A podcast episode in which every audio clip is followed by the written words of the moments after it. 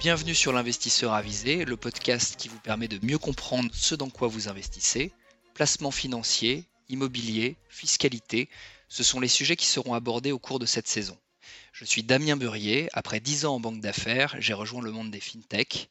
Aujourd'hui, j'ai le plaisir de recevoir Charles Marek, marchand de biens dans la région de Rouen et passionné de football. Bonjour Charles. Bonjour. Charles, est-ce que tu peux nous expliquer ce qu'est un marchand de biens? Alors, excusez-moi d'entrer de vous reprendre, mais moi, le mot marchand de biens, je trouve que c'est un peu péjoratif. Ça donne souvent une très mauvaise image.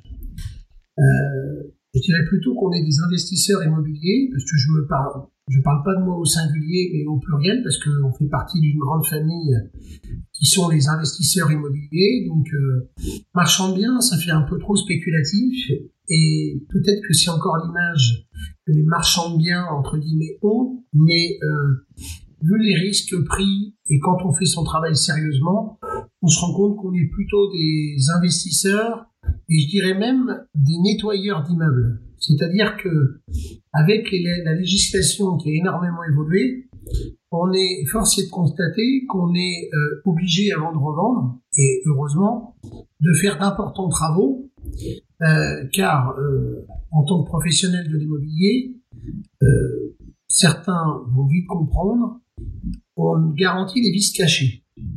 Donc, le mot marchand bien me dérange toujours un petit peu. D'accord. Et est-ce que tu as toujours été investisseur immobilier dans ta vie professionnelle ou tu as eu une autre vie avant? D'abord, j'ai été enfant. Donc, quand j'étais. Et directement lancé dans l'immobilier après l'enfance? Non, non.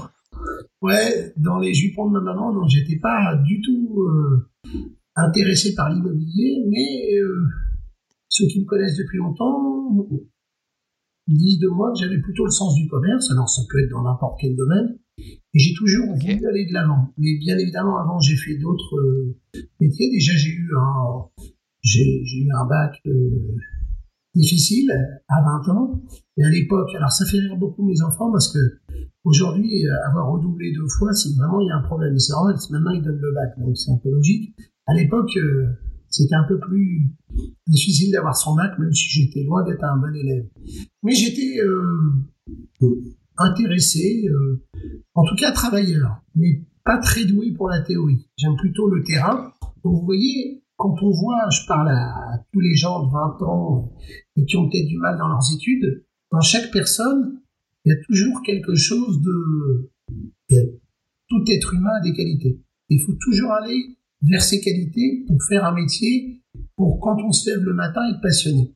Et donc, moi, j'étais un, mon père me le dit, euh, et je, je, suis un homme de terrain, et parce que on voit bien, je suis pas bon dans la théorie, même si euh, avec le temps, euh, j'ai beaucoup appris. Mais je trouve qu'avec le terrain, j'ai beaucoup plus appris la théorie que la théorie m'a appris sans terrain. Voilà. D'accord. Donc, tu as parlé d'être, tu as parlé d'être passionné. Euh, en parlant de ça, qu'est-ce qui t'a donné envie de te lancer dans l'immobilier? Alors, un peu par hasard au début, parce que m'a demandé mon parcours. Euh, j'ai monté ma première entreprise, j'avais 21 ans. Je l'ai vendue à 30 ans. C'était un métier, euh, c'était pour moi une découverte et quelque chose de magnifique. J'avais une société de distribution de prospectus en boîte aux lettres. Et euh, bah, voyez, j'allais voir la grande distribution, je me prenais des portes, je revenais par la fenêtre, ou je partais par la fenêtre et je revenais par la porte. Et c'était vraiment l'école de la vie euh, d'un point de vue commercial. Et puis, euh, j'ai eu la chance de revendre ma société à l'âge de 30 ans à un groupe euh, qui était coté en bourse à l'époque. Et euh, après, bah, écoutez, j'ai commencé déjà à ce moment-là à faire un peu d'immobilier. Oui, j'ai commencé sur le tard. Aujourd'hui, j'ai 50 ans. Et j'ai commencé à 28-30 ans à faire un petit peu d'immobilier. Mais ce qui est rigolo, enfin marrant même, euh, ma femme écoutera à nouveau ce podcast, j'espère, c'est que euh, quand on s'est marié, on a acheté un appartement. Et au bout de 8 mois, ou un an, on l'a revendu. Ma femme, je lui ai dit, bah écoute, euh, j'ai peut-être quelqu'un. Elle m'a dit non, non, non, je veux pas le revendre. Elle avait raison, c'était un bel appartement, on était tout jeune. Et je lui ai dit, mais si je te trouve un acheteur à tel prix Elle m'a dit oui. Et j'ai trouvé l'acheteur à tel prix. Et j'ai pas de chance parce que j'ai pas été gentil ce jour-là. Ma femme était enceinte de mon deuxième enfant. Vous voyez, je vous raconte tout. Et donc, elle a dû faire un déménagement entre le premier et le deuxième enfant. Mais bon, elle m'en a pas voulu.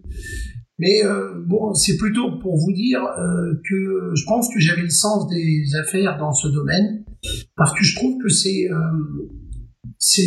beaucoup de pratique, beaucoup de terrain, et donc ça me correspond bien. Et dans ce métier-là, c'est un métier de passion. Moi, je dis toujours, dans son métier, il faut essayer d'être le meilleur. Alors, je suis loin d'être le meilleur, euh, puis je m'en fous, mais en tout cas, le matin quand je me lève, j'ai envie de, je suis heureux déjà de, de faire ce travail. Et j'aime pas le mot travail parce que je vois pas ça comme un travail, mais comme une passion, comme euh, aller de l'avant et vivre euh, pleinement euh, un métier dont j'ai la chance de l'exercer. D'accord. Donc, tu as commencé avec ta résidence principale. Ah comment tu dirais que au jour par hasard, par hasard, par hasard comment tu dis la, preuve, c'est qu'une fois que je l'ai vendu, je suis revenu dans mon métier, mais peut-être que j'avais des gènes prédestinés pour acheter et vendre, euh, parce que les métiers que je faisais avant, c'était pas, euh, il n'y avait aucun rapport avec l'immobilier. Et aujourd'hui, comment ça s'est transformé? C'est-à-dire, tu as commencé comme ça, et aujourd'hui, c'est quoi Comment tu dirais les, les verticaux, les domaines dans lesquels tu investis? Ce sont lesquels? Avant ça, j'ai eu euh, un parcours de vie compliqué parce qu'à 30 ans, j'avais bien vendu mon entreprise. J'ai fait un autre métier qui avait rien à voir, c'était lavage automobile à grande échelle. Et puis je me suis planté. Alors vous savez, quand on se plante, euh, c'est pas forcément facile. J'avais 40 ans, mais euh, je dis toujours, moi je mets un genou à terre que pour ramasser une fleur. Donc, euh, c'était pour moi une très dure épreuve, mais une très belle épreuve, qui m'a appris, parce que peut-être que je marchais sur l'eau, et j'ai appris à travers ça que euh, j'étais qu'un petit être humain, et que ben, tout moment, euh, quand on gère mal une entreprise, ben, on pouvait avoir des difficultés. Et ça m'a forgé euh, le caractère que j'ai, mais je l'avais déjà avant. En tout cas, c'est quelque chose qui m'a appris beaucoup de choses. Et je me suis lancé un défi, c'est de remonter la pente. Et donc aujourd'hui, vous voyez, ça fait 10 ans. Et donc j'ai pas eu le choix que de parce que j'avais quand même pas mal de dettes euh, que j'étais en personnel, vous voyez, je vous raconte tout. Et il fallait vraiment euh, travailler dur. Et franchement, heureusement que j'avais 40 ans parce que j'aurais eu aujourd'hui 50 ans, ça m'arrive aujourd'hui c'est plus difficile euh, de. C'est une question d'énergie? Non, j'ai. On n'a pas la même énergie.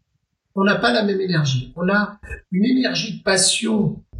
Pour moi, quand on a 50 ans, à 40 ans, euh, quand on a des enfants, trois enfants, une femme, et qu'on a des enfants jeunes, euh, il y a quand même euh, un devoir de père bien plus fort. Aujourd'hui, mes enfants sont plus grands donc c'est pas pareil. C'est pas pour ça que j'ai le droit de me planter. Et aujourd'hui, quand je me réveille le matin, j'y vais par passion. Avant, j'y allais aussi par passion, comme toujours ce que j'ai fait dans ma vie. Mais il y avait quand même le soir, il faut donner à manger à sa famille. Hein. Voilà. C'est pas pareil. quoi pour toi la, la, grande. Bah, tu nous as parlé du constat de, de cet échec, mais c'est quoi la grande leçon euh, professionnelle que tu en as tirée euh, de cet échec sur les, les lavages auto? La leçon, c'est que, bon, j'ai pas eu de chance parce que c'était pendant la crise de 2008. Euh, j'étais trop vite. Et j'étais peut-être pas bon pour ce domaine. Et j'étais pas finalement un très grand professionnel dans ce domaine. Je me rends compte que quand, alors je veux pas dire que je suis un grand professionnel dans mon domaine, mais au moins. Je crois qu'on peut le dire. Non, mais je pense On va en parler après, mais je crois qu'on peut je suis reconnu et j'ai l'impression bien maîtriser mon métier. Bien plus, c'est aujourd'hui que je me rencontre avec ce métier, que je connais bien plus ce métier que le métier précédent que j'ai fait. Et je pense que si je me suis planté, c'est aussi pour ça. Parce que quand vous êtes reconnu, mais surtout vous avez la connaissance, bah, vous anticipez les coups. Hein. Voilà. Mais c'était, mais vous savez, dans l'échec, il y a toujours une victoire. Mais la plus belle victoire, la plus belle victoire que j'aurai de ma vie si je vis longtemps, c'est d'avoir euh, rebondi. C'est la plus belle victoire. Et je vous le dis très franchement, le reste, quand vous avez euh, eu euh, beaucoup de dettes, j'avais des cautions bancaires, et qu'on arrive à se relever, et d'arriver à faire ce que je fais aujourd'hui, je vous assure que il n'y a pas plus beau, bien sûr la santé en premier, la famille, mais au niveau professionnel, vous savez, il y a des hommes bien meilleurs que moi sur Terre et en France. Regardez bien certains. Ils ont eu des coups durs. Et c'est souvent ceux qui ont eu les coups durs qui ont aujourd'hui les plus belles réussites. Franchement, moi, je pense que je suis trop vieux pour ça. Mais euh, en tout cas, ça m'a forgé un caractère euh, où je sais davantage anticiper les coups. C'est top. Euh, on entend souvent qu'un marchand de biens ou un investisseur immobilier, euh, la marge d'un projet, elle se fait à l'achat. Qu'est-ce que tu en penses, toi? Très certainement. Je suis complètement d'accord. On dit toujours bien acheté, bien vendu. Bah, l'avantage, c'est quand vous avez bien acheté, vous êtes un peu le maître des horloges. Pouvez mettre des prix un peu plus élevés. Et puis, si vous avez, si ça vous vendez, bah, tant mieux. Mais si vous ne vendez pas, vous pouvez un petit peu baisser, il vous restera une belle marge. Donc, il vaut mieux tenir que courir. Donc, forcément. Euh, mais vous savez, des fois, vous avez des surprises. Vous croyez avoir bien vendu, bien acheté. Et finalement, vous avez des emmerdes. Et puis, il y a des fois, vous avez acheté correctement, parce que si vous avez mal acheté, si vous le savez dès le départ, faut pas acheter. Hein. Si vous le savez pas, dès, le départ, moi je dis toujours, c'est comme quand vous considérez, comme quand vous voyez un candidat pour une embauche ou un immeuble la première fois. Si vous avez un doute, faut pas y aller. Parce que si vous, vous avez le doute, les gens qui vont visiter peuvent aussi avoir le doute. Sauf si vous êtes complètement, euh, excusez-moi, un peu barré et puis euh, vous avez peur de votre ombre. Mais d'un point de vue général, quand vous êtes un professionnel, si vous avez un doute sur un emplacement, sur euh, l'état de l'immeuble, etc. Bon, vous pouvez faire appel à un vrai professionnel parce que vous voyez une fissure qui vous dit peut-être que l'immeuble va s'écrouler, puis en fait, c'est rien du tout. Mais si vous avez un vrai doute, faut pas y aller. Hein. Moi, la question que j'avais envie de te poser là, c'est sur l'instant. J'ai l'impression que tu marches pas mal à l'instant. Alors, tu dis la première fois qu'on regarde un immeuble. Alors, l'instant, l'instant, l'instant. Excusez-moi, dans les affaires, l'instant, c'est bien beau. C'est une belle phrase. Respecte complètement ce que tu dis. Mais euh, vu les enjeux, c'est pas que l'instinct. C'est peut-être par moment l'instinct, mais euh, vous savez, moi je connais bien euh, mon secteur et d'une rue sur l'autre, quand vous regardez sur les sites internet, ben ça se voit pas d'une rue sur l'autre laquelle rue qui est, est meilleure, mais je peux vous dire que quand vous connaissez bien le terrain, d'une rue à l'autre, il peut y avoir des grandes surprises pour plein de raisons. C'est pour ça que je fais principalement mon travail à Rouen, parce que je pense qu'à Rouen, je connais, Rouen et l'agglomération, je connais bien ma ville. S'il y a des changements, si euh, euh, il va y avoir des bouleversements euh, économiques, sociaux, bah au moins je connais bien les choses. Donc j'aime bien faire aller là où je connais. Donc peut-être qu'on a l'impression que j'y vais à l'instinct, mais moi j'ai pas l'impression que j'y vais à l'instinct, c'est pas avec une boule de cristal que j'achète un immeuble.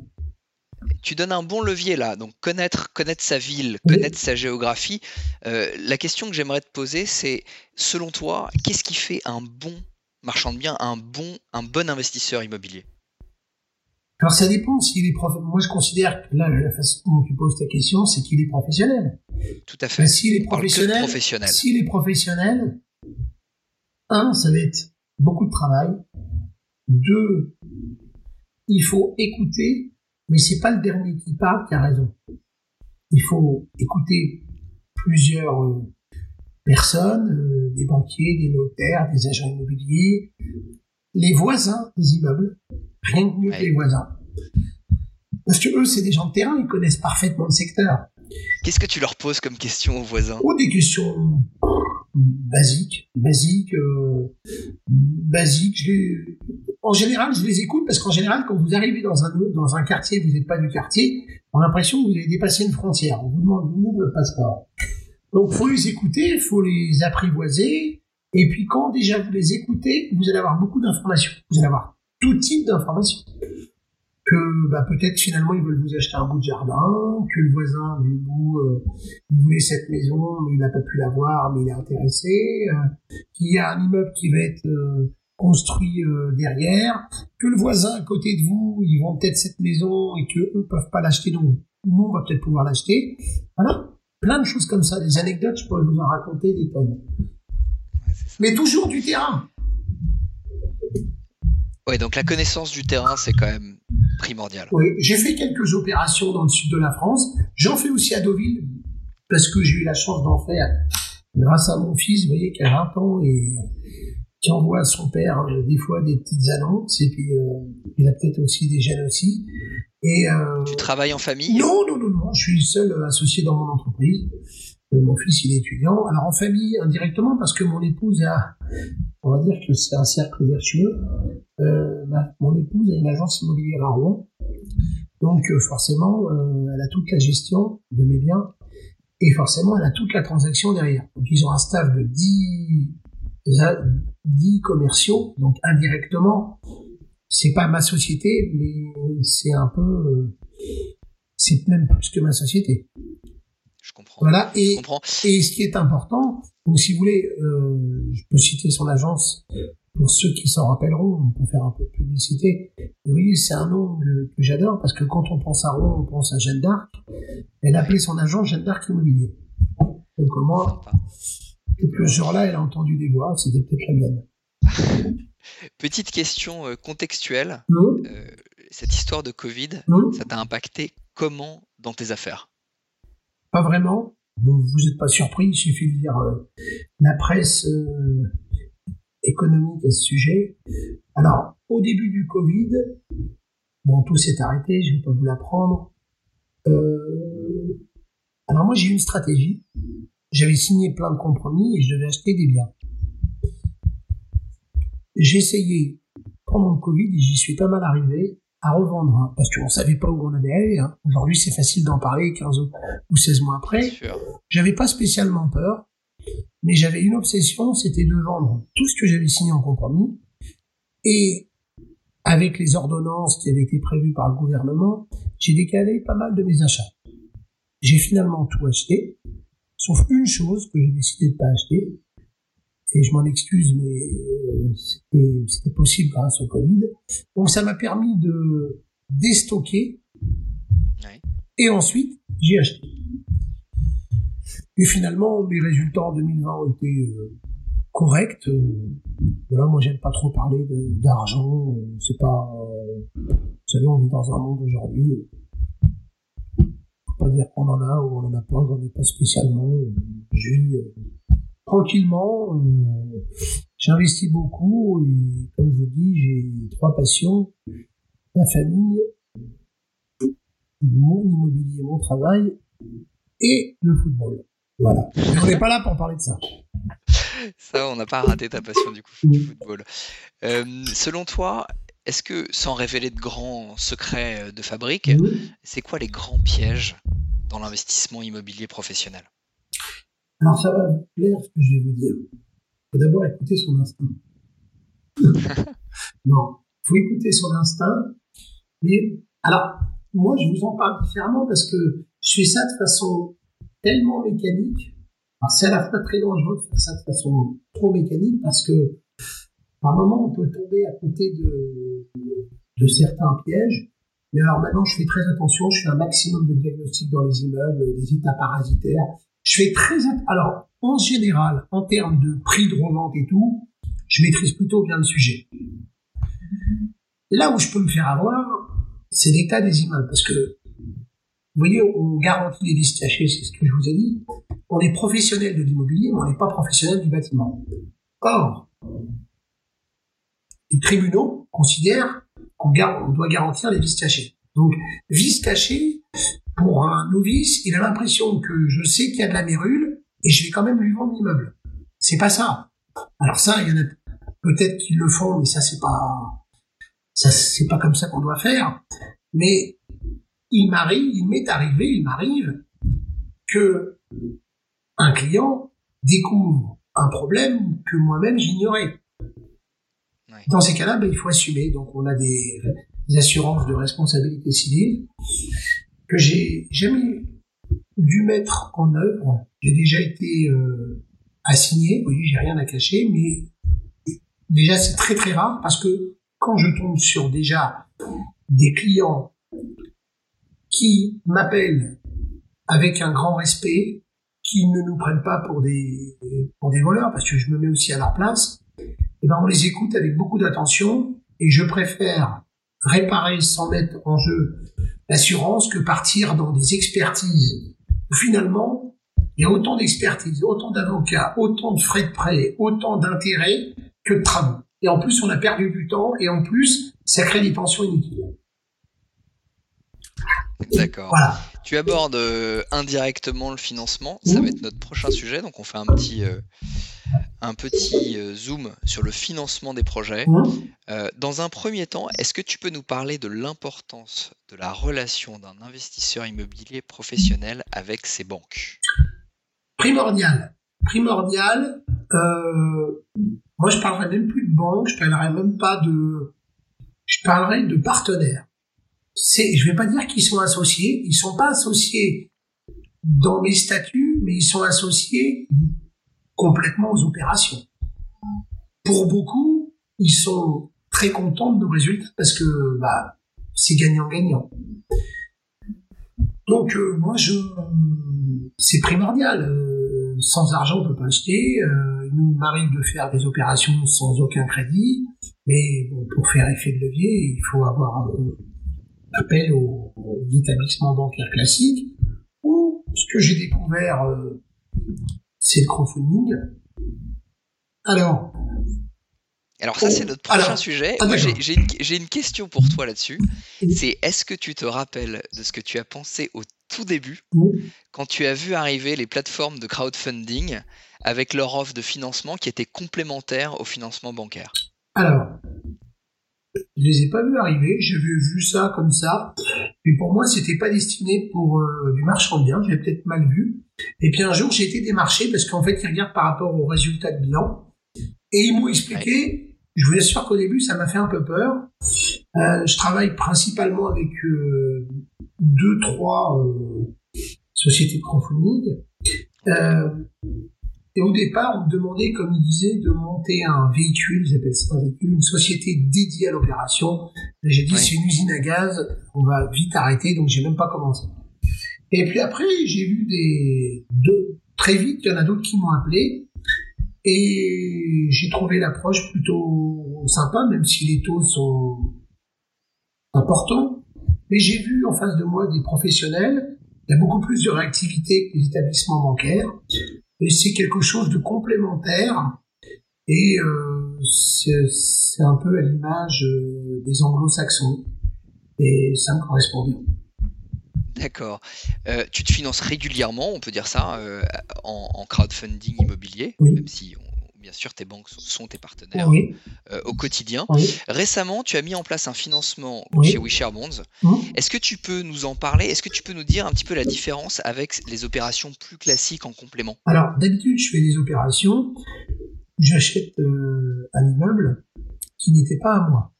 Donc, je l'achète et je fais appel euh, soit à des banques, soit à des sociétés de crowdfunding. Et c'est très simple, il n'y a pas de, problème particulier. Et ensuite, on revend rapidement, six mois, six mois, avant, l'opération est débouclée. Là, c'était une opération différente. Déjà, c'était une opération, euh, pour moi, qui avait un grand symbole. C'est un immeuble que j'avais acheté il y a 21 ans, euh, qui a été refinancé. Et euh, j'ai, je vais pas vous donner des chiffres, mais euh, il vaut une certaine valeur. Et euh, comme j'ai besoin de levier financier pour mon développement, j'ai eu la chance que Wisherbond euh, me finance. Euh, on doit donner des montants ou pas? Non, t'es pas obligé. Ils m'ont financé euh, 60% de la valeur du bien qui va être vendu à la découpe. Donc en fait, je touche tout de suite 60% de la somme avant même d'avoir vendu. Eux, bien sûr, prennent une garantie certaine et une très belle garantie parce qu'ils savent que le bien à la découpe va valoir 100. Euh, Plus. Va valoir 100. Et ils me prêtent que 60. Donc, euh, le risque, il y a toujours un risque. Mais bon, c'est des vrais professionnels et avec le nombre de documents qui m'ont demandé, les expertises, puis c'est pas la première fois qu'on travaille ensemble, euh, j'ai aucun doute sur le déroulement de l'opération. Merci pour le compliment. Euh, pour complir, est-ce que tu peux nous expliquer ce qu'apporte le crowdfunding immobilier et comment tu comptes l'utiliser à l'avenir? C'est une, une, solution alternative euh, à consommer avec modération. Euh, le taux peut parfois paraître exorbitant, mais je me mets aussi à la place d'investisseurs parce que bah, ils prennent des risques aussi, donc c'est normal, c'est normal, c'est gagnant-gagnant. Je dis simplement que suivant les opérations, le taux doit, et ça j'en parle régulièrement avec les plateformes, le taux doit être ajusté en fonction de l'opération, en fonction du bilan de la société, parce que pour moi, aujourd'hui, il y a moins de risques avec moi qu'il y a deux ans, il y a un an, ou il y a trois ans. Et puis aussi par rapport à l'opération, quand vous avez, euh, on vous prête 100 et vous avez 100 de réservation, euh, pour moi, un taux à 10%, euh, aujourd'hui, j'ai un peu de mal à le comprendre. Donc là, je suis en train de revoir pour négocier à l'avenir pour avoir des taux beaucoup plus favorables. Parce que même si un investisseur obtient un taux de 7-8%, Aujourd'hui, j'arrive à me faire prêter Euribor plus 2 par une banque classique. Je comprends qu'avec euh, le crowdfunding, il faut que ce soit davantage pour que les investisseurs viennent. Mais quand il y a... Parce qu'on n'est pas exactement sur le même type de Exactement, mais quand vous avez 100% de réservation et que la personne en est à son 20 ou 25e euh, investissement et dans l'ensemble ça se passe plutôt pas mal, euh, je pense qu'on peut baisser un peu de tout parce que je considère qu'il devrait y avoir des cotes qui permettent de dire euh, un peu comme des paris en ligne. Alors, je ne vais pas comparer ça à des paris en ligne, mais quand même, euh, je suis une entreprise solide dans ce domaine. Et suivant, quand on a fait une vingtaine d'opérations et que ça se passe bien, la 21e peut moins bien se passer, mais il y a quand même, dans toutes les sociétés de crowdfunding, il y a des analystes très pointu, je dis bien très pointu, peut-être plus que dans les banques classiques. Et donc, euh, je trouve que par moment les taux sont un peu exorbitants. Moi, je fais appel davantage au crowdfunding quand j'ai beaucoup de réservations parce que du coup, c'est des allers-retours très rapides. Compris. Et, bien entendu de notre côté. On arrive à la fin de ce podcast. Toutes les bonnes choses ont une fin. Merci beaucoup, Charles. Merci. Nos investisseurs auront l'occasion de te revoir sur WeShare Bonds, en tout cas on l'espère. Chers auditeurs, à bientôt pour mieux comprendre un nouveau produit ou un nouveau concept. N'oubliez pas de vous abonner pour devenir un investisseur avisé.